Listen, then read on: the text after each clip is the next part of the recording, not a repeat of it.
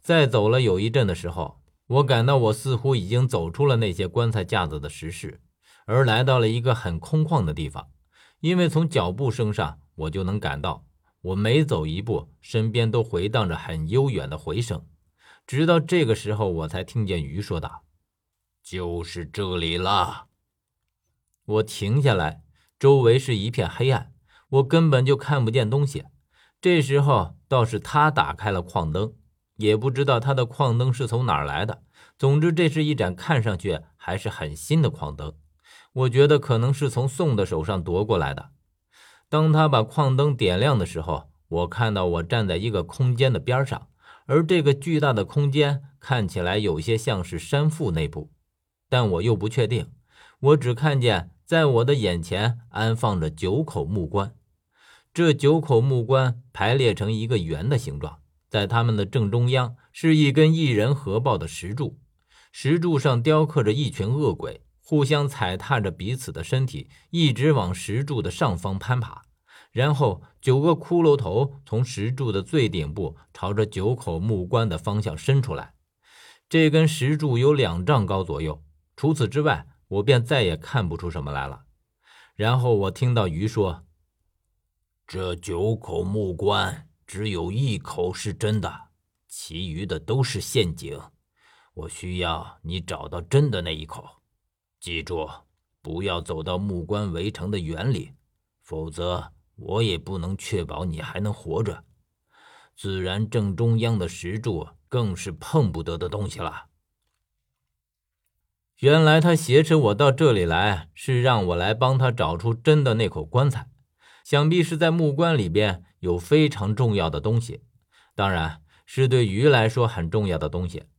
我见他原来是利用我来做这个，不禁冷笑一声：“哼，我还从来都没有见过求人求的这么理直气壮的。你为什么就确定我会帮你？你可别忘了，我八岁的时候你劫持过我。”进而害死了我四叔。这时候，鱼却并没有任何反应，他只说：“十多年前你就应该完成的事儿，非要拖到现在。那时候你只是失去一个好四叔。那么，我们不如现在来猜一猜，这回你会失去的最亲的人是谁？”果然是你，我咬着牙说道。鱼根本就不否定，他继续说道：“是和你一起的那个十三，还是答应在杨八井保护你的宋，或者是还没有回到洛阳的你的另一个四叔？如果他们对你来说都不重要，呵呵，那么薛怎么样？”我听他说起十三和宋他们。心上莫名的一惊，可是当他说到薛的时候，不禁觉得他就是在痴人说梦。想对薛怎么样，只怕你还没有这个能耐吧？鱼忽然狡诈的一笑，呵呵呵呵，你就是我牵制薛最好的利器。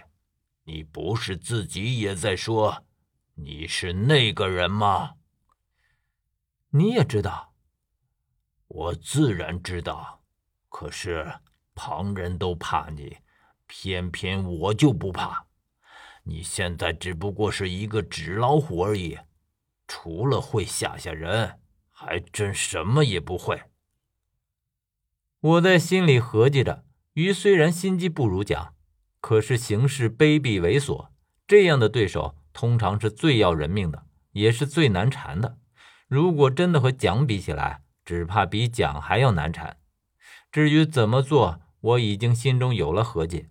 我于是说道：“你废话少说，那我们的事也得先说好。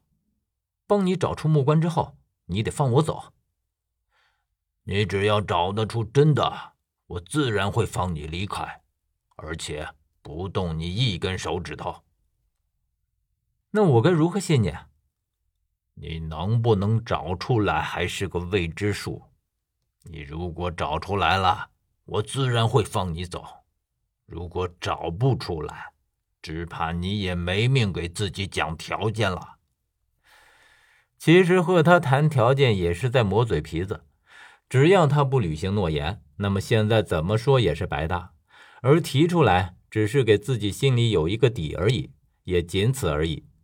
我只能无奈的说：“哼，希望你能信守诺言。”那我们开始吧。我要怎么做？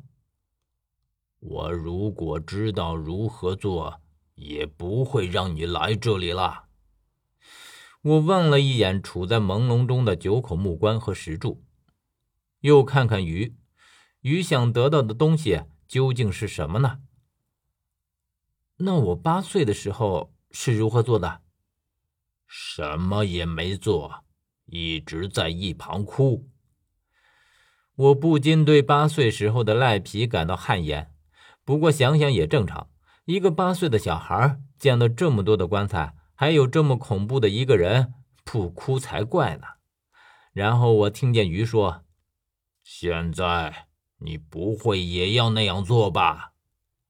而鱼的话音刚落，整个空旷的空间里果真就传来了。小孩的哭声。